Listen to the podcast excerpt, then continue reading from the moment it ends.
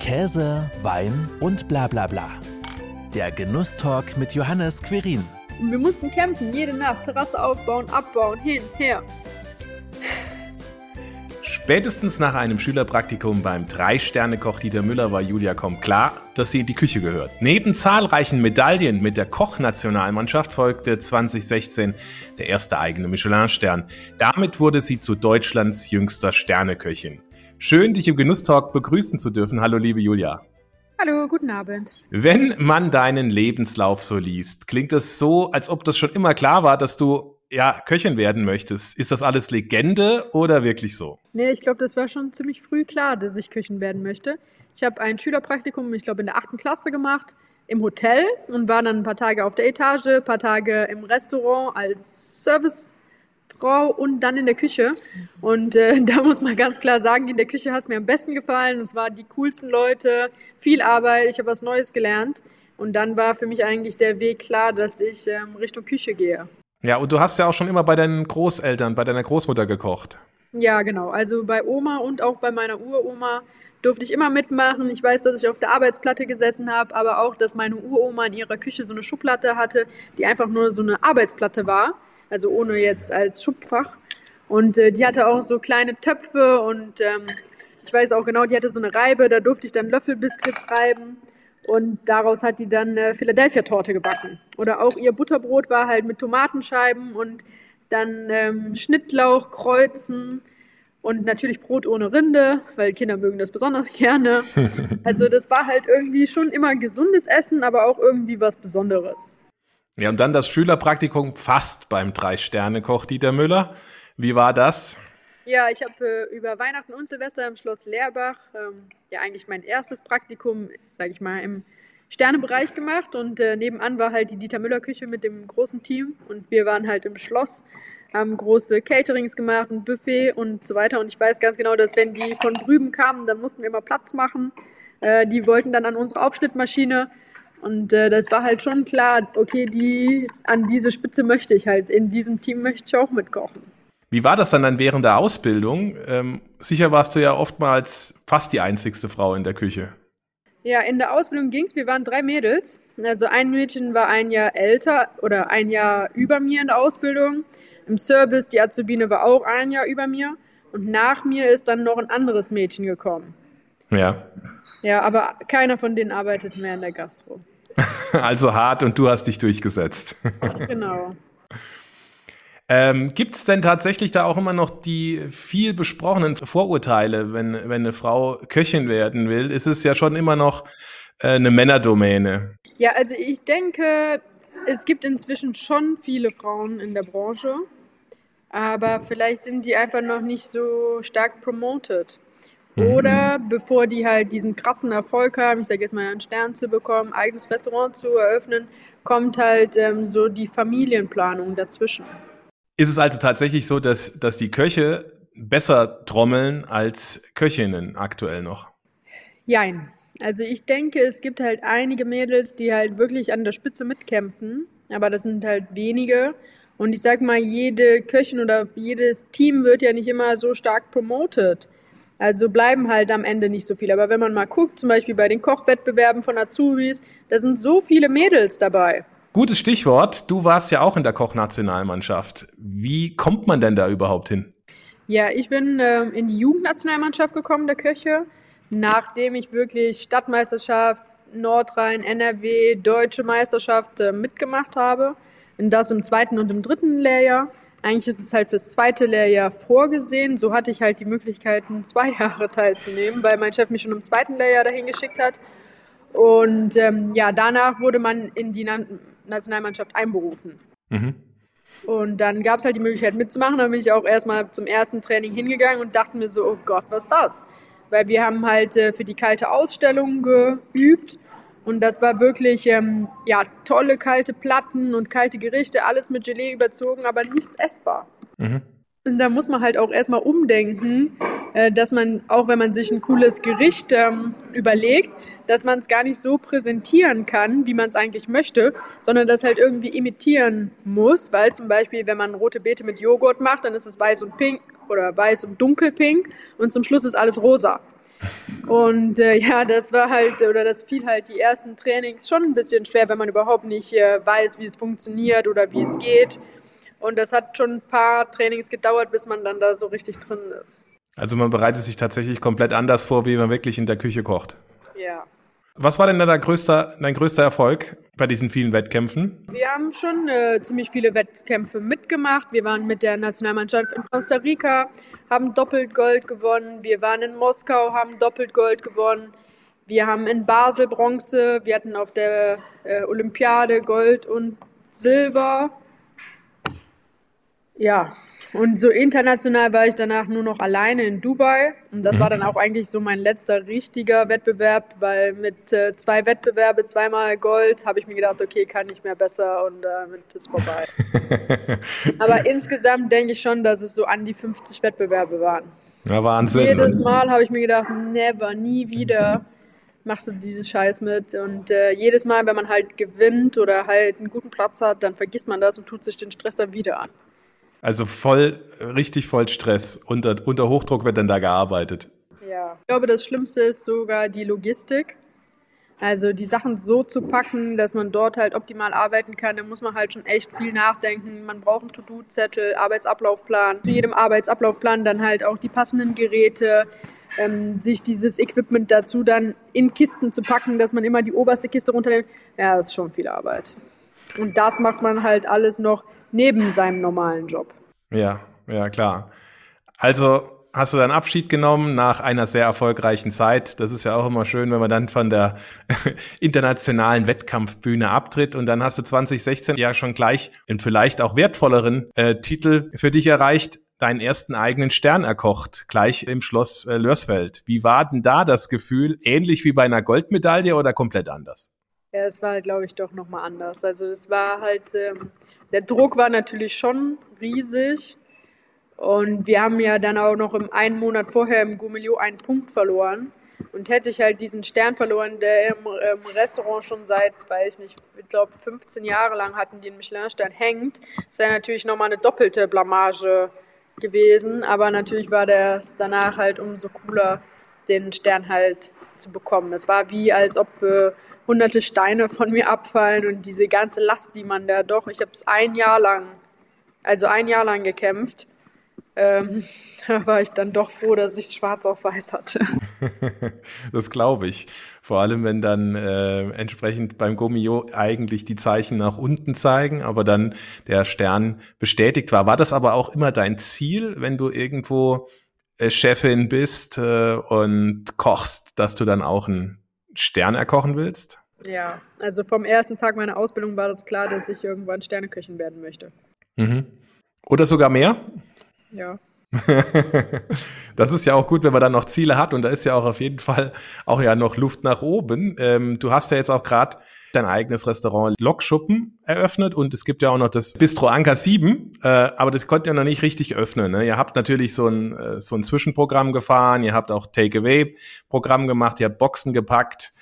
Das hast du dir ja sicher nicht so vorgestellt, als du an den Start gegangen bist. Nee, eigentlich wollten wir ja am 22. März eröffnen und Tja, das ist halt gründlich schiefgegangen. Wir haben dann halt eine Woche vorher die komplette Eröffnung abgesagt, drei Tage Programm und standen dann halt auch erstmal selber in der Warteschleife. Dann war das halt mit dem To-Go-Business erlaubt und ab dem Tag haben wir wirklich Fenster und Türen aufgemacht, weil keiner kannte uns, ja, keiner wusste, dass wir was ist. Und wir sind dann mit 50 äh, Euro Umsatz zu 100 Euro, zu 150 Euro, haben wir uns halt langsam hochgearbeitet. Und ja, dann zum Schluss halt ziemlich erfolgreich, weil wir hatten Glück, dass das Wetter so gut war, dass die Leute hier alle auf der Wiese sitzen könnten, dass wir halt auch ein cooles Angebot hatten, dass wir jedem halt unsere Geschichte erzählen konnten und so haben wir halt auch so eine große Fanbase gewonnen an Gästen, ähm, die wir vielleicht sonst nie erreicht hätten. Mhm. Und ja, dann hätten wir ja irgendwann öffnen können, aber da gab es halt keine Möbel. Wir hatten keine Möbel. Wir hatten keine Theke. Diese ganzen Sachen sind halt durch den Lockdown und durch Corona überhaupt nicht angekommen. Mhm. Dann hatten wir halt nochmal Zeit, sage ich mal, unsere Konzepte zu überarbeiten.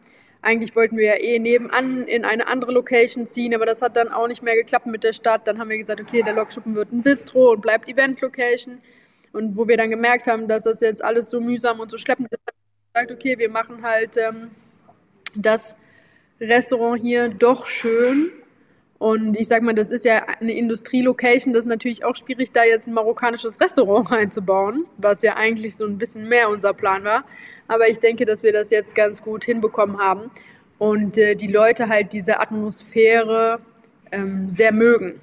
Mhm. Das ist halt was ganz anderes. Ne? Wir haben einen großen Raum. Im Prinzip haben wir noch nicht mal eine Möglichkeit, um eine Garderobe aufzustellen oder einen Windfang, weil es nur ein riesiger Raum ist. Mhm. Und, äh, viele, ich glaube, dass äh, auch die Leute uns so ein bisschen davon überzeugt haben, ähm, dass diese Location cool ist durch den ihr Feedback.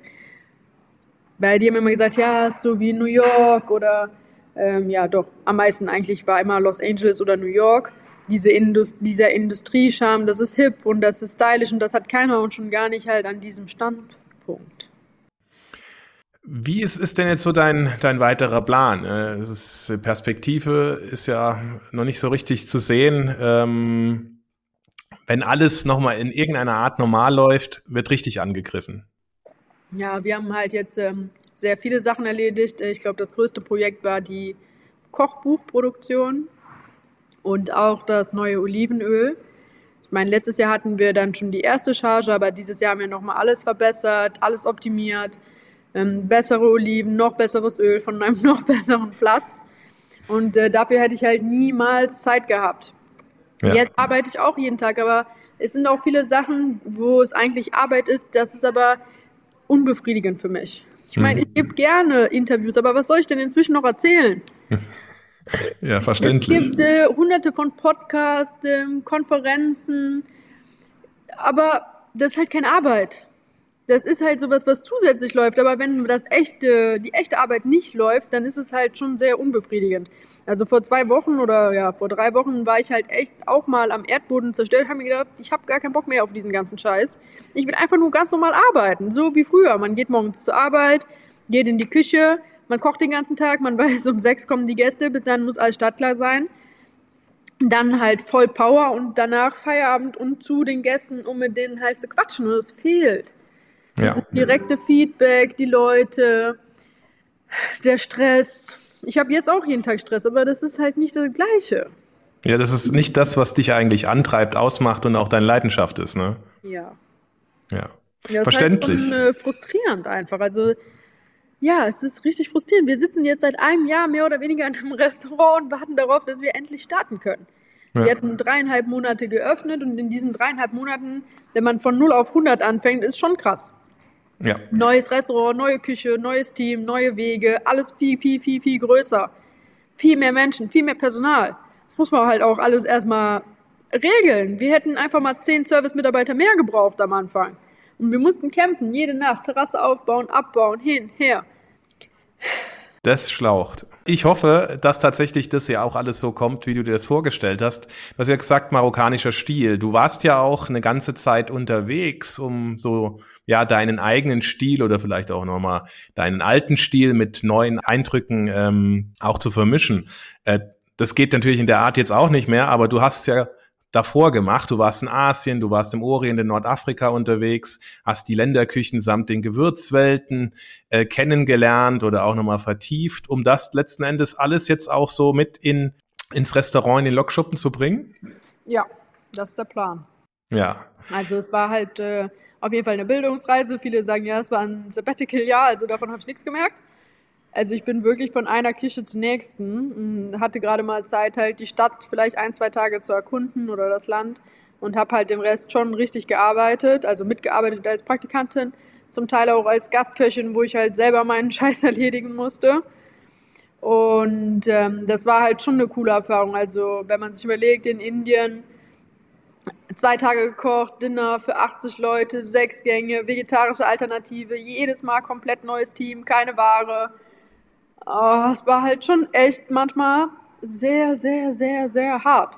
Aber dann ist es halt umso leichter jetzt als hier ähm, mit dem gleichen Team immer. Es ist halt so angenehm. Das ist so eine Erleichterung, wenn man halt mit Team unterwegs ist. Ich war auch als Gastköchin jetzt mit zwei Jungs auf den Malediven.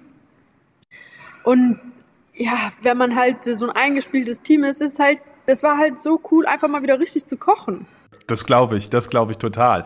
Was ist denn eigentlich so deine, deine liebste Zutat, die du da aus, aus deinem ja, nicht richtigen Sabbatical mitgebracht hast? Äh, ich glaube, ähm, viele Sachen waren auch schon vorher bekannt, aber vielleicht nicht die richtige Anwendung. Und es gibt einiges. Also ich glaube, man kann es nicht auf eine Sache beschränken. Ähm, jedes Land hatte halt äh, verschiedene Sachen als Rohprodukt, aber als auch, auch als Gerichte. Mhm. Und ich denke, so meine allgemeine Lieblingszutat, äh, egal Reise oder nicht Reise, ich glaube, bei uns wird ganz schön viel Knoblauch benutzt. Das ist äh, mir persönlich äh, sehr angenehm. Ich mag Knoblauch. Ich weiß, da trifft man nicht unbedingt jeden Manns und jeder Frau's Geschmack, ja. Ja, aber es ist halt auch immer ein bisschen die Art der Zubereitung. Zum Beispiel so ein gerösteter Knoblauch schmeckt halt komplett anders wie ein roh geriebener, wie ein fein gehackter, in Butter oder Öl eingespitzter. Ich meine, das ist halt irgendwie so ein bisschen das Leben. Man sitzt irgendwo in der Sonne auf der Terrasse und man riecht halt, wie die Frauen oder die Familien um einen herum kochen. Und ähm, also ich weiß, in Tunesien war das halt richtig krass, wenn wir halt bei uns auf dem Balkon saßen und unter uns die Familie gekocht haben, was da für ein guter Geruch ist. Und das war meistens halt Paprika, Chili, Knoblauch in heißem Öl. Und das macht halt so ein bisschen dieses Glücksgefühl, diesen, dieses Urlaubsgefühl, um diese Erinnerung. Ja, also über, über Gerüche, über Gerüche und Geschmack wird ja sowieso sehr viel auch dann transportiert. Und wenn es genau dann solche Momente auch ähm, wieder zurückruft, ist das natürlich klasse. Ja. Du hast ja gesagt, neues Kochbuch. Was erwartet uns denn da? Ja, es wird ähm, ein, eigentlich wird es ein Reisebericht. Also zu jedem Land gibt es eine Geschichte mit Erlebnissen, was gut war, was vielleicht nicht so cool war, ähm, was ich gemacht habe. Und dazu gibt es immer ein Gericht ähm, klassisch, also so wie es halt im Land wirklich gekocht wird und eine Variante, wie wir es dann bei uns kochen würden, beziehungsweise was wir aus typischen Gerichten gemacht haben. Klingt spannend. Wann erscheint's? Ja, voraussichtlich im Oktober zur Buchmesse. Ah, das ist ja jetzt wirklich, deswegen war es auch relativ knackig, sehr wahrscheinlich dann alles jetzt nochmal dann auch abzuschließen. Aber wie du gesagt hast, Zeit hattest du ja leider Gottes. Ähm, wie, wie bist du denn da dran gegangen äh, an die Entwicklung für, für, die, für die einzelnen Gerichte? Hast du dich auch nochmal zurückerinnert, was war toll und was habe ich da gekocht? Was könnte ich jetzt typisches einfach mal mitnehmen? Ja, also ich denke, dass halt auch viele, also wir haben schon einige Gerichte auch aus unserem früheren Repertoire gemacht, aber halt nochmal so ein bisschen verändert, überarbeitet, ähm, auch halt schon in die ähm, Länder ähm, reingedrückt, wo die eigentlich herkommen. Und die, sag mal, die klassischen Sachen sind halt wirklich eher landestypisch. Also das, was ich dort gegessen habe, haben wir hier nachgemacht. Du bist ja auch im WDR zu sehen als Fernsehköchin. Oder bezeichnest du dich selbst gar nicht als Fernsehköchin? Ich weiß es nicht. Das mögen ja manche nicht. Nee, ich würde nicht sagen Fernsehköchin. Also ich gehe immer so einmal im Monat zu hier und heute und koch nachmittags halt auch einfach so ein bisschen präsent zu bleiben. Und ich sag mal, die WDR-Leute, die nachmittags das Programm gucken, das sind schon unsere potenziellen Gäste. Wir sind in Köln, wir sind direkt um die Ecke. Ähm, ja, das also eigentlich, ich mag inzwischen auch Miriam, Sven und das ganze Team sind super.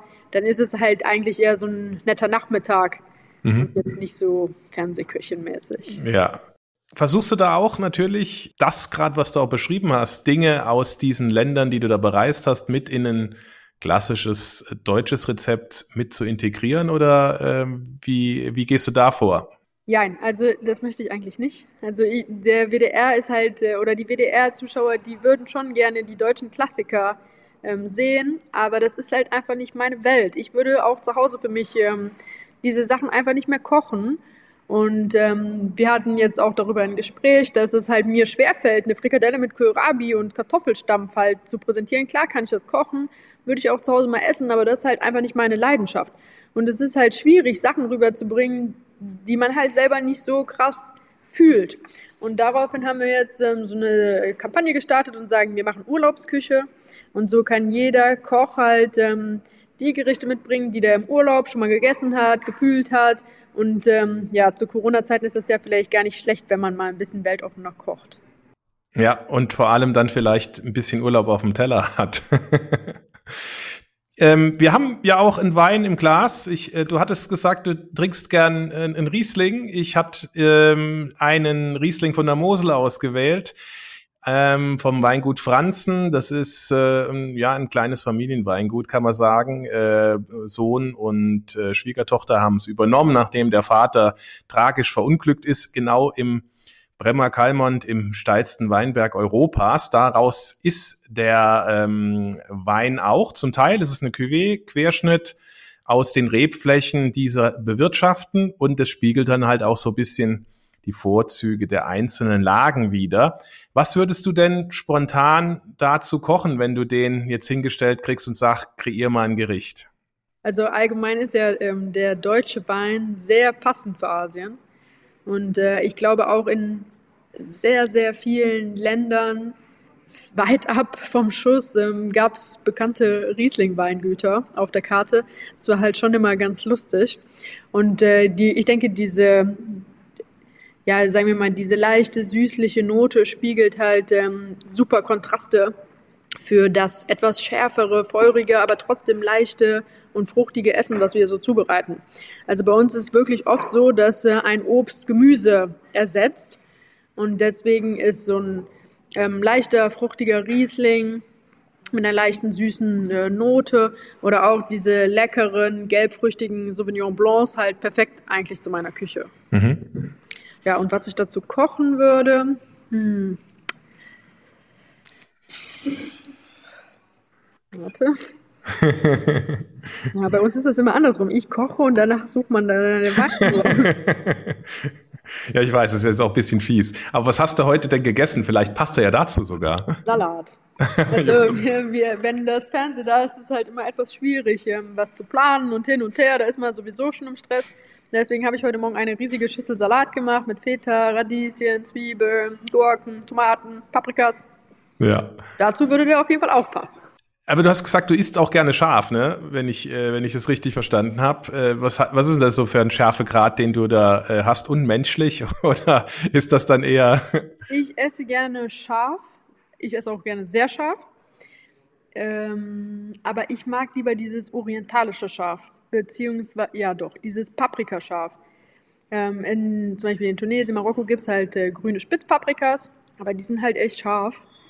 Und äh, das esse ich super gerne auch so eine, sage ich jetzt mal, Paprikas gegrillt mit Zwiebeln und Tomaten und dann gehäutet, äh, mit bisschen Olivenöl gemixt. So eine Paste, das aufs Brot halt.